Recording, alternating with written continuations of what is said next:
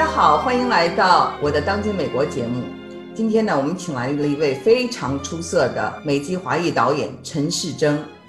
对于中国观众来说呢，陈导呢，他不是一个家喻户晓的名字，但是他在欧美文艺界呢，可是被推崇为天才和大师，而且他特别擅长歌剧、戏剧。他导演了这个西方的经典，比如《茶花女》啊、《图兰朵》呀、《奥涅金》啊，而且呢，他还把《西游记》《牡丹亭》《赵氏孤儿》等中国元素的这些作品呢，搬上了纽约的林肯中心、伦敦的皇家歌剧院，能把中国的传统文化呢搬到这样的世界级的文化殿堂呢，说明什么？说明陈导啊，他的地位和他的话语权。陈导小时候呢，在中国湖南就开始接受花鼓戏的训练。八七年就来到了美国，在著名的纽约大学呢学学习戏剧导演专业，所以他是个舞台剧的专家。我个人非常喜欢陈导的作品，因为我觉得两个字深刻。那么我想，可能欧洲人吧，跟我一样，也特别喜欢他的那种风格。所以呢，在二零零二年的时候呢，法国政府啊就颁发给他了一个文学艺术的骑士勋章。陈导您好。你好，安娜，你好啊！您终于这个回到纽约了哈。您是这个纽约林肯中心艺术节的常驻导演，也是这个澳大利亚的悉尼歌剧院的导演，是不是？所以您在两边跑。是的，是的。每年都要在两边跑吗？对，这个纽约大概三个多月吧，然后悉尼有几个月，还有巴黎在夏威夷歌剧院，所以呢，基本上基本上这几个州吧，转来转去的。哦，反正都是特别好的地方，巴黎文化气氛也特别好。对对，嗯，我呢跟您神交已久了啊，主要是因为我特别喜欢啊您拍的这个《暗物质》这部电影，我觉得呢它就是一部反映啊这个留学生心理的片子，而且非常的重要的一个片子，呃，而且呢这个电影呢。这两个主角都是我特别喜欢的演员，一个就是您能请到的这个美国最大牌的，等于是老戏骨了，梅丽尔·斯特里普；还有我就是觉得这个中国最有实力的走向国际的这么个男演员啊，刘烨。呃，刘烨的这个老婆安娜跟我也是好朋友哈。这部电影呢，他那个当时呢是获得了这个 Sundance 的一个呃 Sloan 的大奖，而且呢还获得了这个。三十届亚美电影节的最佳故事片奖，但咱有一说一啊，这个票房不是很理想。烂番茄的这个评分我查了一下，也比较一般。但我个人呢，觉得呢，为这部电影鸣不平，非常鸣不平。我我说一下我的看法，您看同意不同意啊？我是觉得，对于美国大众来说，像我喜欢的这个深刻，对他们来说呢，看不懂，因为太深刻了。他这个中国留学生的故事，他们不好去理解，这是我的第一个感受啊。看您同意不同意？第二是，我觉得移民故事呢，就美国老是喜欢拍那种啊，美国人，呃，这个移民怎么奋斗，然后融入美国，就就这个故事呢，我就觉得这种主题有点俗了。然后呢，您走的完全不是这个路数，倒是我特别喜欢的。呃，但是当时呢，我觉得对于中国的观众来说，这个电影也太超前了，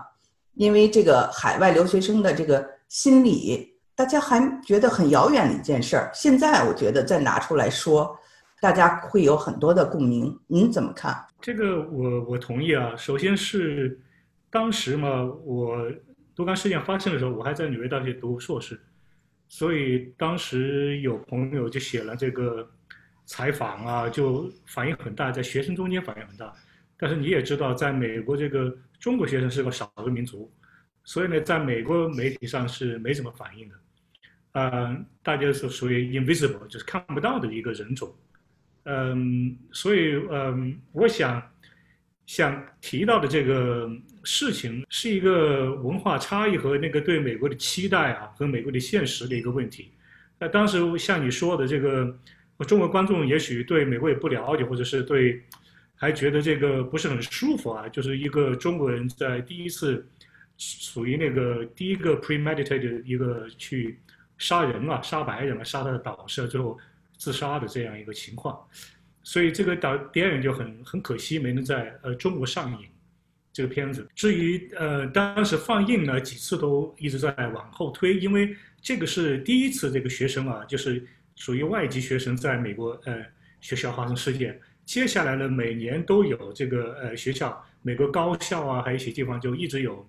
呃枪杀的事情，所以这个电影呢就嗯很不好推。当时那个这些放映的时候，就觉得大家比较嗯比较担心嘛，担心那个公共的反应，大家或者是不愿意提这一块，美美国的社会问题好了这一块都不愿意提，所以这个票房嗯确实受影响，大家都好好像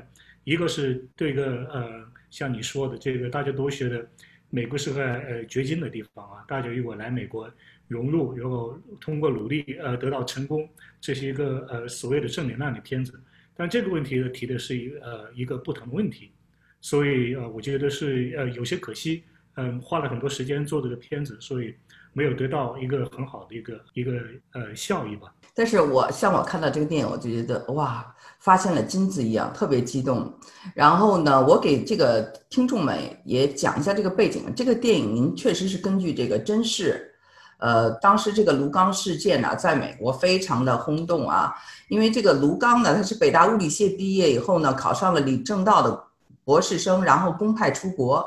结果呢，在这个爱荷华大学读物理和天文学的时候呢，因跟因为跟导师出现了矛盾，他射杀了三位教授。呃呃，一位副校长和一个他的中国的同学山林华最后自尽的，所以呢，这个这个事情吧，就像您说的，其实后面还有类似的事情发生，因为呃，在一个国家，有的人融入了，有的人确实是感到非常的孤独，然后心理出现了问题。其实就像呃，前不久非常天才的这个斯坦福的著名物理学家张守成教授，他也自杀了。这个消息一传来，我就想到了您的这个电影啊，《暗物质》的里面的刘星，可能这两个人不适合啊，一个是杀人犯，一个是很杰出的一个一个教授，但是呢，他们两个人呢都是学这个纯物理的吧，不是这种应用物理，而且都是当年的天之骄子，呃，博士，呃，最后呢也都是自杀的结局，所以我觉得他们这么优秀的人，为心理为什么会出现问题？您觉得？是不是有时候越是这种人设特别的这种完美，或者是这种骄傲，反正反而越容易出现这种心理问题呢？尤其是这种留学生啊，早期的留学生都是那个，呃，人尖儿来的。对我，我觉得这个东西，呃，那个对自我期待很高嘛，嗯，人尖儿出来的。因为我刚来美国的时候，呃，八七年很早了。嗯，当时来纽约、波士顿这些地方，呃，你随便扫一下，那都是相当优秀的一些，嗯，各个各个层面的很优秀的这些，嗯，中留学生在这奋斗和勃起，而且呢，一个是自己对自我的期望，嗯，家庭对他的期望，还有一个呢，自身对美国一个很不现实的一个期待，也不对，其实是对美国是一窍不通的，呃，这个社会是怎样，嗯。呃，不管是怎样运作和他嗯之间的关系啊，和他们对嗯对他们推动的东西，也许这方面文化上的差异也是很大的。所以我觉得这中间嗯还是比较比较复杂的，很多人就没有找到自己一个嗯嗯一个切入点吧，在这个社会上或者在一个学校里边，有的人干脆就后来有的人就干脆就回去了。就我的朋友中间很多人就是有有一部分是亲美的，就是一定要。在这待过了，有一部分就是完全放弃了，就完全成了一个反美派；还有一个这这中间的一派。所以就像你，嗯提过的这个东西，这这个东西就嗯很有意思。我觉得当时就觉得很有意思。这个事情发生的时候，我就觉得很有意思，因为我当时在纽约大学读书的时候，就发现这个呃来读书的中国学生中间就有一个这样的趋势，所以就就把身边这些同学的一些事情呢，就嗯嫁接在这个一个这样的故事里边。嗯，这我我所熟悉的这些事情吧，呃，就讲一些中国留学生在美国的一些事情。我觉得其实呃，现在我们看他他遇到的，就这个电影的这个主人公刘星遇到的问题，也是很多呃这个留现在留学生遇到问题。比如说读博士很难啊，读半天也毕不了业，老板呢对他们很苛刻，或者呢就是老板的就他们的教授的品质不是很好，他们就很惨。还有的呢，就是说他有性压抑啊，交不到女朋友啊，很孤独啊，所以他不能够很快的适应。您呢？这个电影里头有有一种人呢，就是他迅速融入啊，迎合美国文化，然后就入了基督教呀，身段也比较低啊，就是说英文就说英文，反正就是他没把过去的一切他都可以抛弃啊。那刘青呢，还是做不到的。呃，那他还有一个这个这个室友，他就是说，虽然了解嗯美国文化，但是他并不觉得这样融入呢，嗯，就是很舒服，所以他宁愿活在自己的文化里，就赚美元。啊，一切以赚美元为目标，所以我觉得这三个人就是就像您说的，表现了就是不同的这个留学生的这些心态。那么这是不是您当时就是想想就是把各式各样的人他们的这种啊心态都刻画出来呢？当时就确实想反映一下当时一个现象，因为卢刚死的时候，当时在哥伦哥大还有纽约大学。那个计计算机啊，他们都把那计算机那个 screen saver 就改了，就写着“卢刚万岁”。嗯，我当时很惊讶，因为那个还是呃，你看九十年代初嘛。嗯。想那个时候，嗯，突然一下，你想那么多呃，那个自己那个呃公派的很多嘛，还有一个就是自自己那个勤工俭学的也很多嘛，学生跑到美国来受那么多多的苦，结果从根子里面突然一下就卢刚就成了。他的英雄了，嗯，从一个这样的事情，当时对我呃触动很大，嗯，所以我我就很想，呃呃，这这个 psy psyche，这个他的 psyche 啊，心理对。心理的这个想捕捕捉一下，这个到底是呃来美国的目的到什么，或者对对美国的期待是什么，是吧？然后呢，这个呃这个想达到一个东西，当时我就觉得很多留学生嘛，啊，他就是只是想来而已，他并不知道将来这个东西是一个什么东西。我们出国嘛，就是出嘛，是吧？嗯，并不是说到这对美国有一定的了解，或者是说，呃，他在这可以，刚才你说的一样，他可以在待七年、待八年，他可以按照一个中国的生活方式，也不用定，呃，说很多英语，也不一定跟美国社会发生关系、文化发生关系，他也可以读完书然后也可以回去，是吧？就是就是淘金一样的，是吧？啊，拿个文凭，也有这样生活的，也也而且很多，呃，这这一块的也很多，所以对我来说就嗯。我就想要，想要提出一个问题，就是说这个这个嗯，这个一个是这个美国的这个嗯，我很现实的一种期待，一个就是说这个所谓的文化，这个文化的这种呃。呃，互相的认知啊，和互相的交融这个问题，我记得当时啊，有一位呃聂华苓啊，在他们那个嗯大学呢很有名，所以他就在美国电视上就卢刚的事件进行采访，说大陆学生啊受了文革影响呀，没有了这个温良恭俭让的这种品德。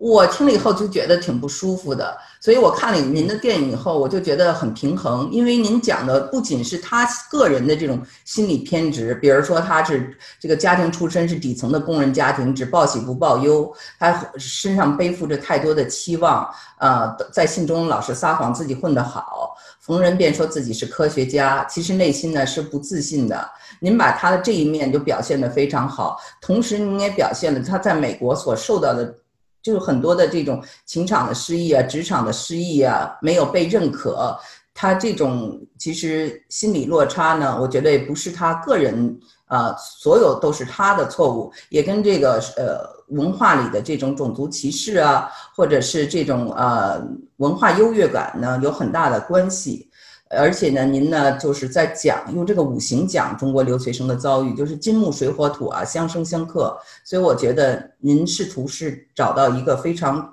公正的一个嗯，或者一个非常独特的角度在讲这个故事。我是想问问您是当时有没有想到，就是要把它表现的比较平衡？对我，我觉得这个呃这种一刀切啊，一个正反这种东西是很很不。没有意义在这个上面来说这个事情，因为我我去北京还去见过当时那个卢刚的姐姐，想见父母嘛，后来呃没见着，嗯，他姐姐就跟我说起他小时候怎么聪明啊，什么国防大学那些嗯小班啊，呃那时候一天到晚就在嗯，他就好像是不大懂这个社交和人际关系这些东西，都不不花时间，就特别喜欢在呃图书馆一待就是嗯不出门啊。就就会读书，就是说他就是读会读书，别的都不懂，就是而且是这种嗯这种教育体系出来以后，他就基本上到学校以后，他和自己的同学同学都觉得这这个呃有点，啊不呃不不会呃社交各方面都不会，就是他有他自己的那种特别强的那种天赋，另一方面有有自己的那种呃缺陷，呃所以在你刚才提到一个问题，我就想说一下，就是这种本书的那种，呃美国那个学校里面，它有一种优越感，也对外来学生的一种歧视啊。还有一个就是导师和学生之间的这种东西，这个东西后来在美国放这电影的时候，我在美国什么 UCLA 啊，还有一些呃伯克利啊这些学校放电影的时候，嗯，大家所有的那些学生还老师都出来说，这个事情不是一个，还不是一个中国人的问题和中国美国问题，这个是那个学院这个所有要拿博士生的问题和导师啊，很多这样的事情，嗯，拿不到这个博士学位，然后那个呃学生。自杀的也好，或者是从此一一一一一辈子都找不到一个出出去啊，好多学生都有这样的问题，呃，所以我嗯这方面是听过很多这样的呃故事，当时确实想想讲讲这个嗯，他作为一个作为一个年轻的这么有抱负的一个学生来美国来来实现自己的。价值啊，想得到自己呃受到一个社会的肯定，当然没得到这个东西，想从那个角度去把把它呃塑造一个这样的人出来，不去不在一个客观上去去评判他说是一个杀人犯啊，或者是说说一个什么东西，所以总是想通过一个嗯呃一个年轻人的一个角度吧去看他，通过一个哲哲理上去反思那个嗯中国这个水母金金斗火，也就是想。把它放在一个这样的呃过程中，你去看一个这样的一个生命的一个一个整个一个循环吧。嗯，我们都知道梅丽尔·斯特里普在美国的地位啊，就说这个奥斯卡女主角要么颁给她，要么颁给她之外的女性。呃，他演的这个乔安娜我非常喜欢，练太极啊，热爱中国的文化，而且是传教士的后代。嗯，我想呢，他应该算是对这个刘星最好的一个人了。其他人可能不太关心中国文化，也不太关心这这一群人。嗯，我在美国呢也认识像这个乔安娜这样的老人，在留学的时候也觉得是确实是这样的人给了我们很多的帮助。所以呢，我非常喜欢这个角色，也想问问您当初当初是怎么请到的梅姨？梅姨，梅 梅姨那时候还还在演那个呃。那个时候他，怎么说呢？就是一个，这是一个天才嘛，而且是一个嗯政治性很敏感的人，而且对美国，对自己的国国家，对自己的政治啊，有有很多那个一些见解和认识认知的人。呃，当时呃，我的一个嗯制作人嗯说要不要给剧本，嗯，你要请谁来演？我就是开了个玩笑，我就说可以请呃梅尔斯特普。嗯，然后那个制作人就说：“那你把剧本可以寄给他，看他有没有兴趣。”呃，果然寄了以后，哎，他感兴趣，然后就嗯，结果发发现他家，我当时住在纽约大学旁边嘛，因为我们家只有两条街之隔，然后就去他家去拜访他，嗯，拜访他就跟他聊了聊这个事情，就聊了聊这个美国啊，美国这个呃所谓号称是这个呃这个一个呃嗯。自由之国吧，跟一个这个呃一个所谓是移民之国家出现这样的事情，呃，他嗯，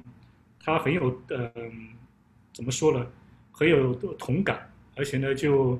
当时就跟他聊起说要把他名字写在他们家那个一个这个呃喝喝茶喝咖啡的一个 napkin 上面，所以呢，我说你这个把名字签了，那就要来演这个角色。然后我跟他聊了聊那个我接触的，当时在美国有个亚洲协会。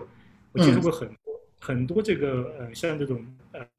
贵族啊、白人这个家家境很好的这种太太啊，嗯，对中国文化很很很感兴趣、很关心的，而且有请中文老师啊，学中文啊、学太极啊，很多这样接触过很多这样的人。当年在联合中心排戏，也接触过很多这样的呃观众和朋友，所以呢，就就就写了一个这样的角色呃在里边，就是写这个。呃，对中国文化特别友好的，对中国这些留学生也好，对中国艺术家也好，特别关心的这样的，呃，就写了一个这种很很有意、很有人情味的一个一个这样的呃美国的这样一个呃一个这样的角色吧。梅姨就是怎么说呢？他他呃他在选这种艺术片嘛，可以说是一个艺术片嘛。他他很很选择的，他可以拍那种很大的、很商业的片子，但是他对这种东西，他嗯。怎么说呢？就是真基本上是嗯，也许是这个故事啊，或者是嗯，对他有一定说服力吧。呃，他看了以后就呃就同意了，所以是一个呃很很幸运能够请到他这部片子。啊，那您为什么会呃选择刘烨？我也特别喜欢刘烨，我觉得他特别有国际范儿，他应该更红，我觉得。就是啊，刘烨嘛，就是当年嗯也是想找一些能够说点英文的一些学生，就是说的不好的，但是呢就就出了一个名单，就有一些那个年岁的那个男演员里边，嗯。呃后来又找了找了一些。片子看了一下，嗯，后来去北京嘛，去做一个 casting 去做选演员，我就觉得他那个眼睛里面有戏，觉得他嗯，这个演员有有一些东西，哎，就是说在镜头里面啊，就是很能精看的，就是很很能演戏的，很有潜力，就和觉得拉出来以后和梅梅这些人配戏的话不会逊色，所以呃，很我是很很欣赏刘烨，我觉得他就是还还可以拍很好的片子。这个戏里面演的很好，对，我也觉得，就是他演猥琐、外演那个压抑和演张扬都可以演出来，就是这么自然。他他那个你看那场戏，最后他去跟这个 Joanna 说再见的时候，啊，当时那个 DP 是个我一个纽约大学的一个学友，在那拍的时候就呃就情不自禁，老是眼睛糊了，就老是掉眼掉眼泪。所以在那拍拍了 N 多条，拍了十几条，像这样的东西一般就几条就过了嘛。他们戏相当相当顺，说出去就，呃，走一遍大概就能拍了，拍了大概两三遍就能过了。结果他老说他个他说没拍好，我说为什么还要拍？他说他眼睛糊了，就发现后来才发现 他一直在那哭，一直在看看一个呃这么嗯，就是这个角色啊这么让人感动，就走到自己最后最后要要结束自己人生的时候。跟他说再见的时候，啊，在在这一场戏，啊，这场戏基本上就呃，就后来就有意就没没怎么剪，就就基本上是排的时候是七分钟吧，就最后拍的时候也就六七分钟，就是很长一场这样的戏，就跟他说说再见啊。嗯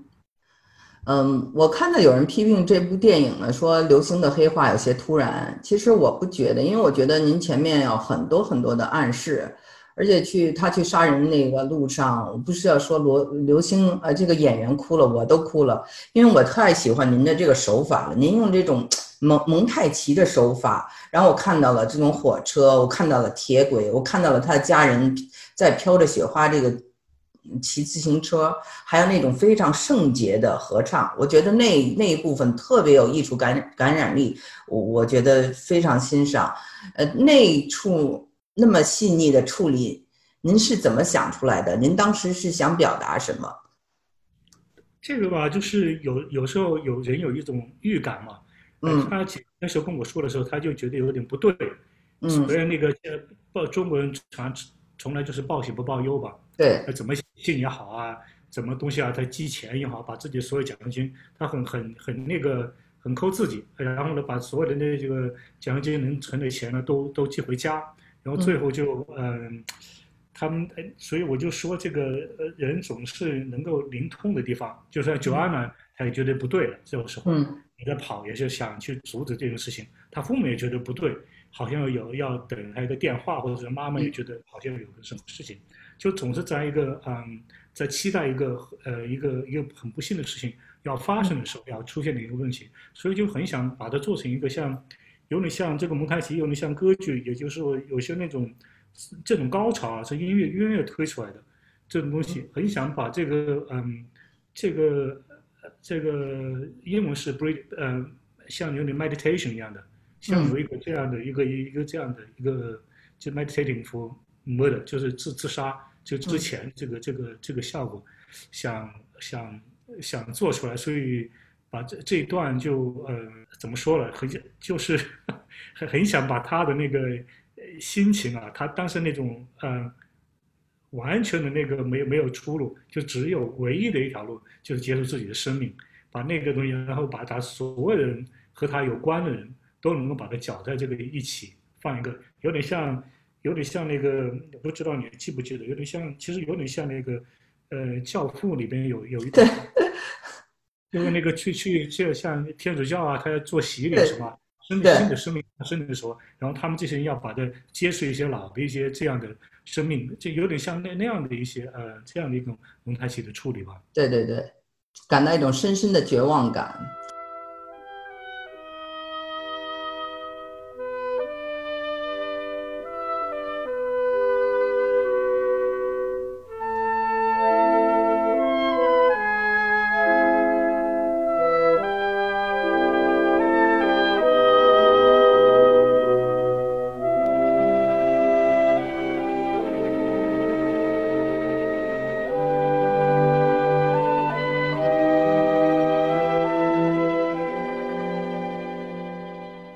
这部电影的编剧呢是个美国人，他怎么会拿捏的这么好？是您告诉他怎么写怎么写，还是他自己写的？这个东西是这故事这这个剧本是我们俩一块写的，哦，花了几年时间。呃，后来那个呃，我觉得他这这个编啊编啊一些东西都是我们一些故事嘛，一起在一编的。这个故事那个 story 是我编的，然后呢，这个最最具体一些台词呢是我们一起做的，所以。所以我和他花了几很很几年时间在一起，也见了见我的朋友啊，还聊了一些人，他也呃观察了一下。所以这个事情，呃呃，不不是出于一个美国人之手，其实是一种呃互相交接啊、互相合作的一个产品。嗯嗯，这国内呢，前不久有一个非常火爆的电视剧，叫做《隐秘的角落》，我不知道您看了没有？没有没有，我听说了，你现在提了一下，嗯嗯。我看完以后就觉得这个那里面有一个小孩啊，叫叫做朱朝阳，他是一个学习很好的一个男男生，还有一个老师叫张东升，也是教书教的很好的。所以我觉得，如果他们出国留学呢，他们的激进性格也许就会走向和流星一样的道路。然后我当时就在想，《暗物质》其实啊，就是这个隐秘角落的一个升级版，一个续集。啊，朝阳东升都是太阳化作了繁星中的一颗流星，就是星星。嗯，所以我想现在这部电影大火是时候到了。您那个电影呢没火，是一个是中美的这个话题啊，跨文化的话题本来了解的人就少，再一个呢就是当时在国内没有播成。其实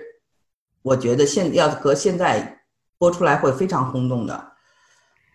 啊，谢谢谢谢，我我也觉得那个，呃呃，我很奇怪，有些事情总是做早了一点，有些戏啊或者是电影的，总是，嗯，好像拍拍了十年，提前十年可拍了，有的东西，应该那个等那个时机到了以后再拍，有的时候是因为有触耳感嘛，就做了一个这样的事情，所以呢，有呃还没有观众啊各方面好像没有到位，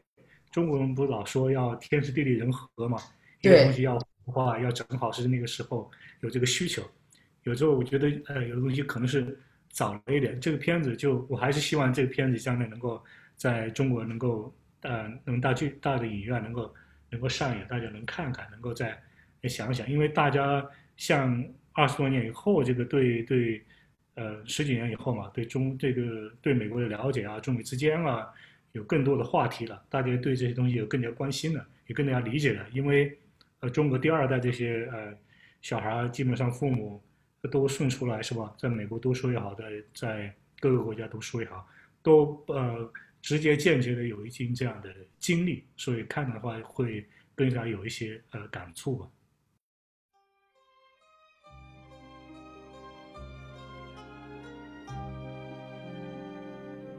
在节目的最后呢，还想跟大家说有一个好消息，以前呢。就是很多人说啊，我们在嗯各种节目里的讲了这么多的各种书籍，是不是能为大家准备一个书单呢？那么现在呢，就是我们有志愿者啊，非常的感谢志愿者帮我们准备了这样的书单。那书单中有很多我们在以前的节目中谈到的书，比如说这个费正清的文集《美国与中国》啊。钱宁的留学美国，林语堂的无国与无民，还有赛珍珠的大地三部曲，还有这个生命中不可错过的智慧啊，文明的冲突啊，我的书，嗯，美式生孩子，中式坐月子，还有从加州到北京啊，等等啊，都把这些书单整出来了。然后我们也跟这个喜马拉雅呢，啊进行了合作，他们就把这些书呢都放进了这个喜马拉雅我们的店铺里头。那有两两种办法，你可以啊购买这些书。一种办法呢，就是你进入这个呃我的店铺里可以看到啊这些我们的书单。还有呢，就是你可以在节目里点击一个小推车，那打开以后也能得到这些。书的一些信息，那，呃，喜马拉雅呢说有的书呢也是为大家争取了比较好的折扣。那么呢，这个活动呢应该是在八月三号就开始了，所以呢，希望大家呢也能够利用这个机会哈，去啊把这个我们谈的这些话题和这些书单呢结合起来。谢谢。